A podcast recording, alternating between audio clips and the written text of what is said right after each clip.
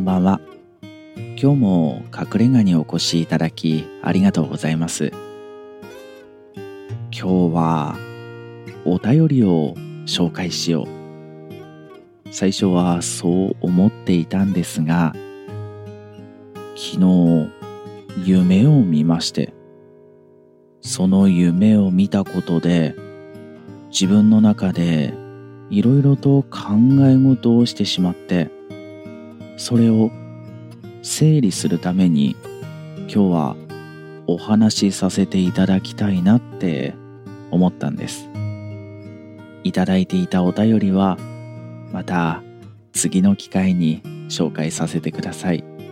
今日はどうしてもその話がしたいなって思ってしまったんです。どんな夢を見たかというと母親が既得状態になる夢だったんです。その夢を見た時に思わず飛び起きたとまではいかないんですがよくドラマなんかでも嫌な夢を見ると一気に目が覚めて呼吸が浅くなって胸が苦しくなる。そんな描写があったりしますよね。まさにそういう状況になったんです。そのことが自分にとっては驚きだったんですね。そしていろいろと考え込んでしまいました。私と母親の関係あまり詳しく話すほどでもないんですが至って普通の関係です。どこにでもいるような親子です。そこに変なわだかまりがあるわけでもなく何かいざこざがあるわけでもなく至って普通の親子です。ただ、普通と言っても、私にとって普通なだけであって、肌から見たら普通ではないかもしれません。私と母親、親子ではあるんですが、ものすごく距離が遠いというんでしょうか。なかなか言葉にすると難しいですね。お互いに干渉し合わないというような思いを持っているかもしれません。母親と私、やっぱり似てるんだろうなってすごく思う部分だったりもするんですが、母親が今どんな風に過ごしているかとか、元気にしてるかななんていうことは頭によぎったりするんですが、あえて母親に連絡を取ったり、会いに行ったりということはしません。母親も同じです。どういうふうに考えているかはわかりませんが、連絡をまめによこしたりとか、たまには顔を見せに帰ってきなさいなんていうことも言うような母ではありません。あくまでもそれぞれの生活があって、その生活を精一杯生きていて、用事があれば顔を合わせる。そういう関係です。きっと母親もあまり余裕がない人間なのかもしれません。自分のことで精一杯。周りは自分が思う通りに生きていけばいいじゃない。そう考えているような気がするんですよね。そんな母親の血を私はしっかり受け継いでいるのかなと思うのですが、そんな親子関係ですから母親に何か良くないことが起こったそういう時もあまり私の方には話が来なかったりします。もちろん私にも何か良くないことが起こったら母親に連絡しよう。そうもならないんですね。こういう親子関係はどうでしょう？私からするとそれが普通なんですが周りから見たらちょっと変かもしれません。そんな母親ももちろん私と同じように年を重ねていくわけです。まだまだ寿命を迎えるようなそんな年齢ではありませんがそれでもたまに母親が亡くなってしまったら自分はどういう感情になるんだろうそんなことを考えてしまうことがあったりするんです。それはあくまで想像するしかありませんが今まで自分の祖母や祖父など身内が亡くなった時の自分の感情それを思い返してみるともちろん悲しいな寂しいなそういう気持ちもあるんですがその中にもしょうがないよなという感情もあったりするんです。命があるものずっと生きていられるわけではありませんからね。いつか最後を迎える。それが自分の母親でも想像の中では同じように考えることができていたんです。ですが、昨日の夢を見たとき、夢の中とはいえ、母親が既得になった。その時に胸が苦しくなって心拍数が上がって呼吸が苦しくなってそんな状態で目が覚めてしまったんですその時に私は驚きました夢の中とはいえ自分の母親がそういう状態になった時に自分はこんなに苦しい思いをするんだ。それが自分の中では驚きだったんですね。その後はもちろん眠れませんでした。眠れなかったのでどうして自分はそんな風になったんだろうそんなことを考えてしまったんですよね。そしたら何か一つ分かったようなそんな感じがしたんです。私は一人でいることが好きなんですね。できれば人間関係は広くしたくない。必要最低限。友達はいなくてもいいですしいても一人か二人ぐらいいれば十分。そう思ってるんです。よく一人が好きとか人付き合いが苦手という人の中にこう考える人は多いのではないかなと思うんですが例えば自分が何か相手に対して嫌なことをしてしまうんじゃないか相手から嫌われてしまうんじゃないかその嫌われたり自分が傷つくことを恐れてできるだけ一人で過ごすようにしている。こういう関係は広くしない。そう考えている人は多いかもしれませんね。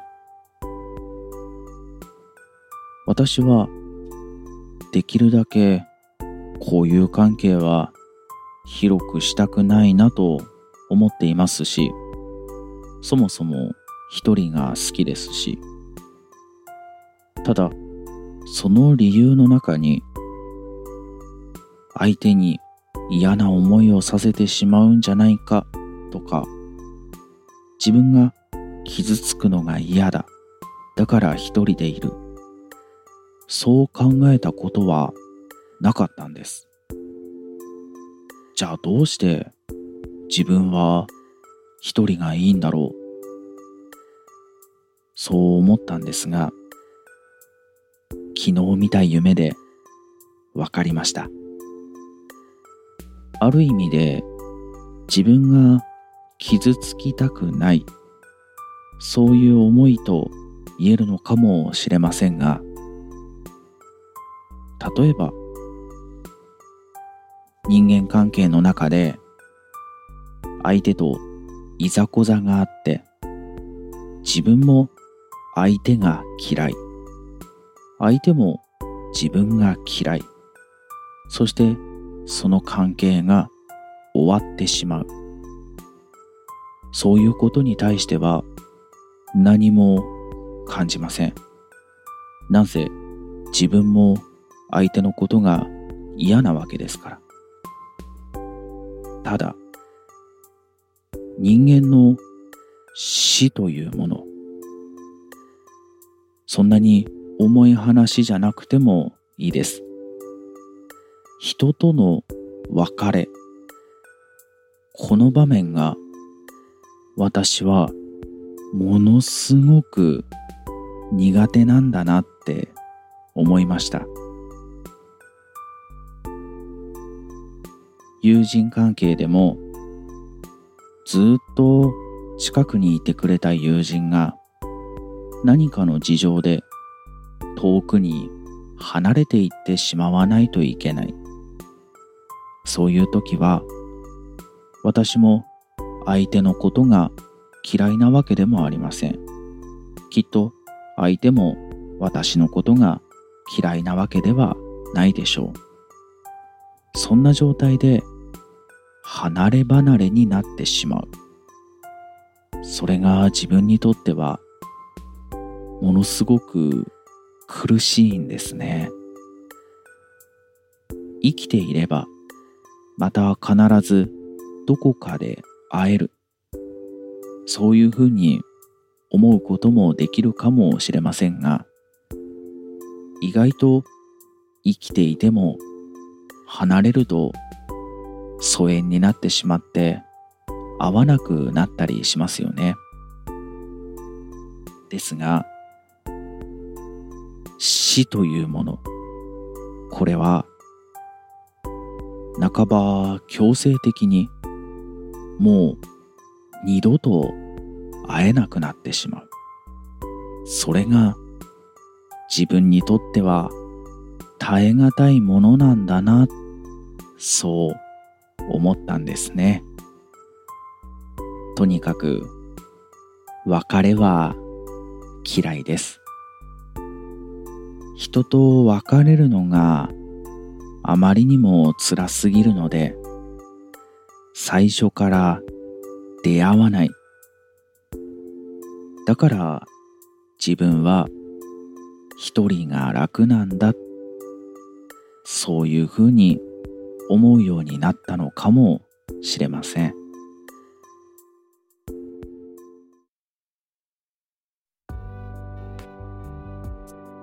なんだか今日もよくわからない話をしてしまったような気がしますが何にせよ別れが苦手なんですね。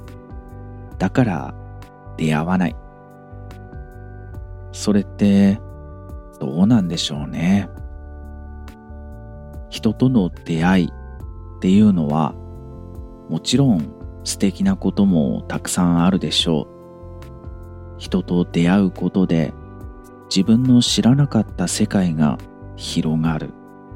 そういうことだってあるでしょうね。ですが出会いがあれば必ず別れがある。その別れが自分にとって耐え難いものだって無意識のうちに気づいていたのかもしれません。ですから別れないために出会わない。なんだかつまらない生き方をしているような気がするのは私も感じています。ですが別れっていうのは辛いものですよね。今日も隠れ家にお越しいただきありがとうございました。また誰かの話に触れたくなった時とかあなたがお話ししたい時また管理人の私の話を聞いてあげてもいいよ。そういう時はぜひ隠れ家にお立ち寄りください。それではおやすみなさい。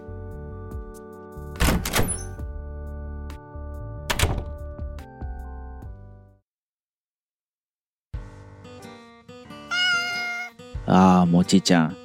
今日はさ、昨日、なんだか嫌な夢を見てね。母親が既得状態になる。そんな夢だったんだよ。そしたらさ、自分が思ったよりも苦しくなってしまってね。母親にそんなに思い入れないのに、そういう風に感じるんだって思ってさその後寝れなくなっていろんなことを考えてたんだけどそもそも自分は別れっていうものがあまりにも苦手すぎたっていうそういう考えに行き着いたんだよ。別れっていうといろいろあるけどさ卒業式とかねああいうのもね実は昔から苦手だったりする。その他には同じ卒業式ぐらいのタイミングになったりするとさテレビとかラジオとかもそうだけど番組が終わっちゃうタイミングだったりするんだよね。最終回。あの最終回もねあんまり好きじゃないんだよね。悲しいでしょ。ただ単純に。別れがあれば出会いがある。逆か。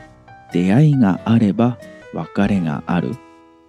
まあどっちも同じか。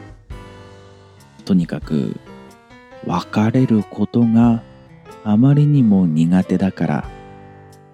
出会わないようにしている。そうやっていつの間にか生きるようになってしまっていたね。うん。もちちゃんとの出会いはどうなんだろうね。長生きしてほしいよ。僕より先に行っちゃったらさ辛いもんな。僕が先に行くからね。頑張ってね。縁起でもないことを言わない方がいいか。ああ。じゃあもちちゃん今日も帰ろっか。